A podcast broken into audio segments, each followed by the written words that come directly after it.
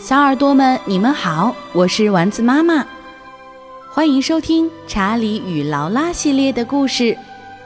这套书的作者是荣获英国凯特·格林威纳童书奖的罗伦·乔尔德，绘本书由接力出版社出版。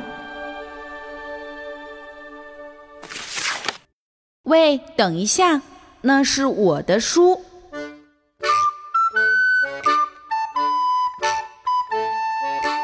我有个妹妹叫劳拉，她是个有趣儿的小人儿。劳拉喜欢看书。她喜欢看很多的书，可这会儿有一本书是她的心头宝，没有什么别的书可以比了。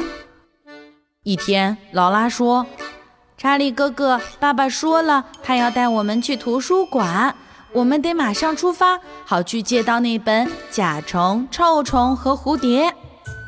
甲虫、臭虫和蝴蝶就是劳拉的心头宝。”我说。可上一回，爸爸就已经替你借过那本书了。劳拉立刻说：“可是查理哥哥，《甲虫、臭虫和蝴蝶》是特别棒的书，是我最喜欢的书了。我真的好想看到它，就现在，现在，现在，现在，现在！难道你不知道《甲虫、臭虫和蝴蝶》是全世界最最好看的书？”劳拉接着说。你瞧见没，查理哥哥？那些臭虫有多神经兮兮，那些蝴蝶简直漂亮的没东西可比。还有那些甲虫，真够愚蠢。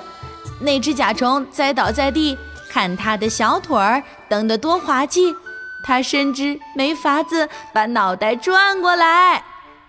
我说，我看过那本书了，劳拉。来吧，爸爸还在等我们。查理哥哥，你想想啊。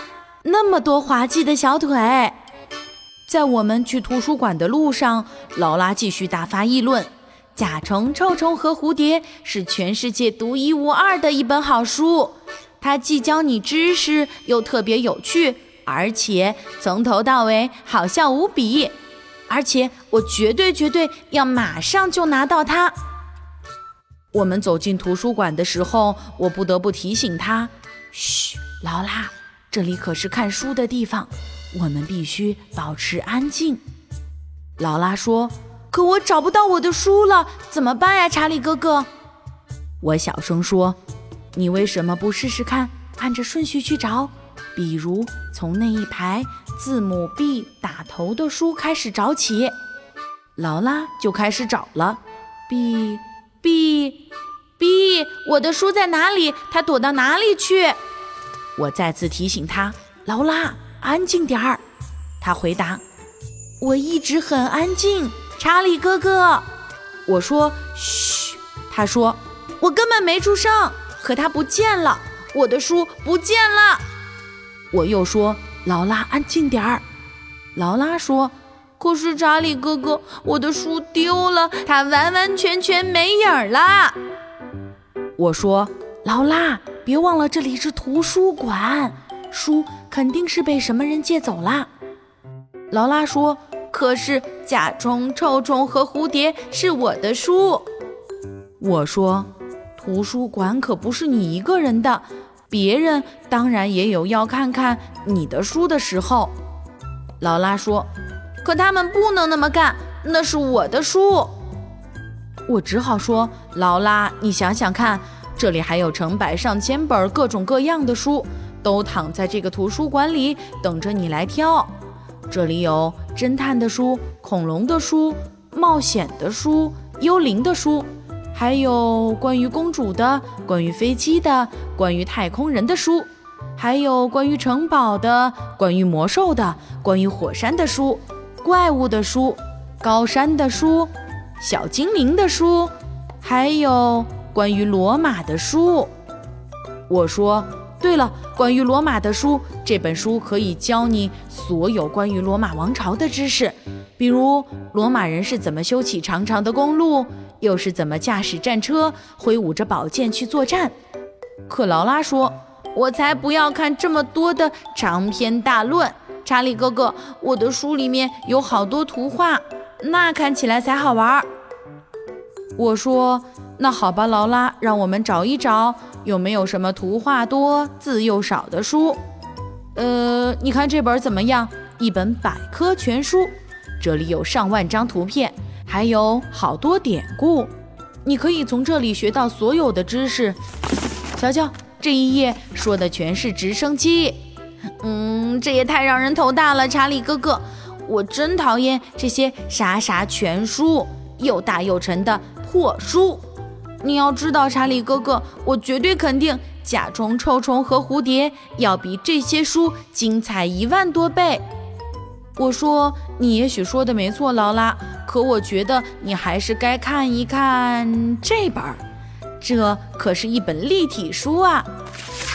可劳拉说，书里面飘着樱花雨是挺神奇的，可是查理哥哥，他一点儿也不有趣。劳拉接着又说：“甲虫、臭虫和蝴蝶才叫真的有趣，我每次看它都忍不住笑啊笑啊笑啊。”我说：“那么你最喜欢的就是动物书了？一本书有图画、有故事，没几个字儿，还有一堆动物让你笑得要死。”劳拉说：“没错。”我说：“那这本书怎么样？”劳拉：“这本是猎豹和黑猩猩。”劳拉问：“这里面有没有甲虫、臭虫和蝴蝶？”我说：“没有，可这里面有猎豹和黑猩猩。”你就看一眼再说吧，劳拉，行不行？劳拉说：“好吧，查理哥哥，我会看看的。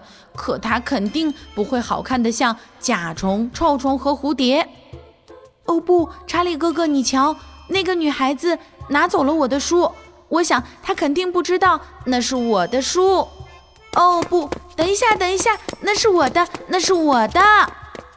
哦，他走了，怎么办？怎么办？嗯，劳拉打起滚来，两条小腿乱蹬。嗯，查理哥哥，我刚好和我书里的甲虫一样了。劳拉叫着：“我要我的书，查理哥哥。”我说。可你刚说过你会看一眼猎豹和黑猩猩，劳拉说：“嗯，好吧，我就看一眼吧。可这本书肯定不会好看的像甲虫、臭虫和蝴蝶一样。”可没一会儿，劳拉就说：“哦，瞧瞧这个，猎豹跑得那么快啊，黑猩猩太会恶搞了。说真的，你猜怎么着，查理哥哥？这本书。”可能是找遍全世界也找不到的绝顶好书了，它好玩的不得了了，可爱的不得了啦。你瞧这图画的多棒，别的书根本比不了。还有这个星星小宝宝，看它多好笑。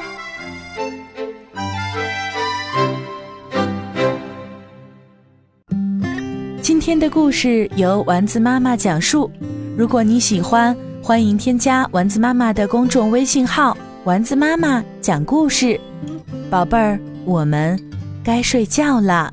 天上挂着小星星，耳边的陪伴最温馨。